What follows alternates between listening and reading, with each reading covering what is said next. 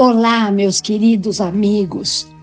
Bem-vindo, bem-vinda a mais um episódio do podcast Praticando o Bem Viver. Eu sou Márcia De Luca e compartilho aqui semanalmente conhecimentos variados de yoga, meditação e ayurveda para inspirar você a trilhar os caminhos do bem viver. E no episódio de hoje, quero compartilhar com vocês uma grande sabedoria de Ayurveda, que, como vocês já sabem, quer dizer o conhecimento da vida. Quando nos integramos com os ritmos da natureza, a vida literalmente entra nos eixos e nos beneficiamos com o retorno à saúde. Este é um grande segredo para nossa longevidade. A Ayurveda nos ensina o passo a passo de uma rotina diária relacionada com o ciclo circadiano, ou seja, as 24 horas do dia. Essa rotina se chama em sânscrito Dinacharya. Os períodos do dia também são afetados pelos doshas, vata, pitta e kapha. Compreendê-los é fundamental para nosso equilíbrio. Veja aqui como obter o melhor resultado com o menor esforço e que cuidados você deve tomar em relação ao ciclo circadiano. Quando o dia nasce, a partir das seis horas, sob a influência de Kapha, a natureza se mostra letárgica e preguiçosa, características deste dosha. Imperam a quietude e a lentidão. Nosso corpo está igualmente pesado, lento, relaxado. O importante, então, é introduzir a energia oposta de movimento para equilibrar o organismo. Esse é o melhor horário para se levantar. Quem continuar dormindo carregará por todo o dia as características do dosha kapha, de lentidão e preguiça. Também Agni, o fogo digestivo que digere todas as informações que captamos do universo e que crepita em nosso plexo solar está baixo nesse período, pois é uma força que segue o ciclo do Sol.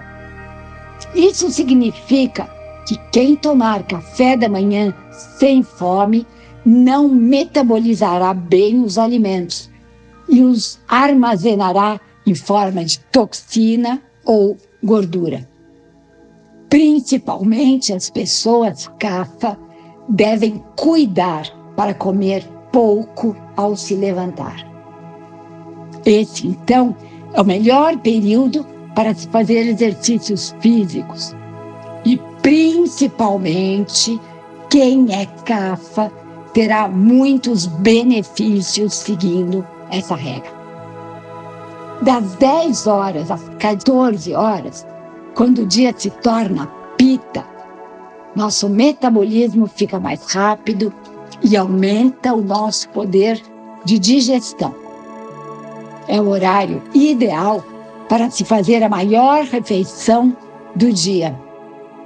Com o sol a pino, Agni está crepitando com sua maior intensidade, pronto para metabolizar tudo o que comemos com maior facilidade. Às 14 horas, começa o horário Vata, que controla o sistema nervoso. É um momento ideal para realizar trabalhos mentais, pois a mente está em sua melhor forma. Durante a noite, os ciclos se repetem mas de maneira diferente. Às 18 horas, quando recomeça o período CAFA, e a natureza vai se preparando para entrar em repouso, devemos fazer o mesmo. O pôr do sol devolve ao corpo a letargia necessária para dormir. Como o sol se põe, Agni, o fogo digestivo, também enfraquece, diminuindo nosso poder de digerir os alimentos.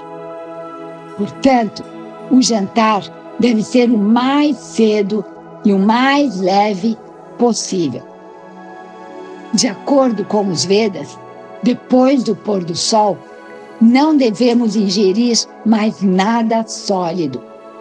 E a última refeição deve ser feita no mínimo duas horas antes de irmos deitar, para que dê tempo de fazermos a digestão. Às 20 horas, recomeça o horário pita. O apetite já não é tão forte como ao meio-dia, mas o metabolismo se eleva naturalmente, o que tende a fazer com que as pessoas desse dosha, pita, sintam uma vontade quase irresistível de assaltar a geladeira. Mas quem resiste e vai para a cama tem muito a ganhar. O sono entre as 20 e as 2 horas, o horário pita, faz com que o calor gerado por este dosha seja usado como combustível para alimentar os tecidos. É a hora de rejuvenescer. Portanto, quem trabalha à noite ou dorme sempre tarde por qualquer outro motivo, envelhece mais cedo. Às duas horas da madrugada, o horário Vata começa novamente.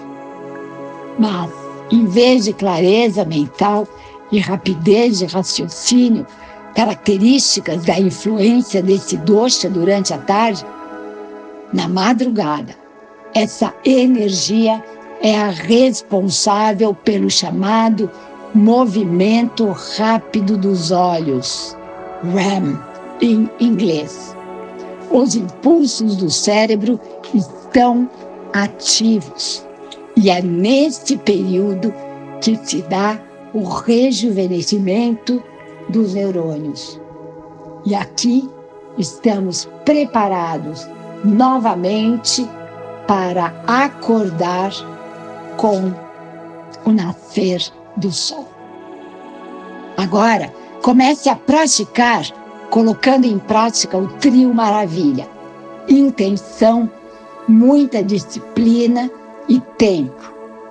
É preciso realmente darmos tempo ao tempo para começarmos a notar os benefícios.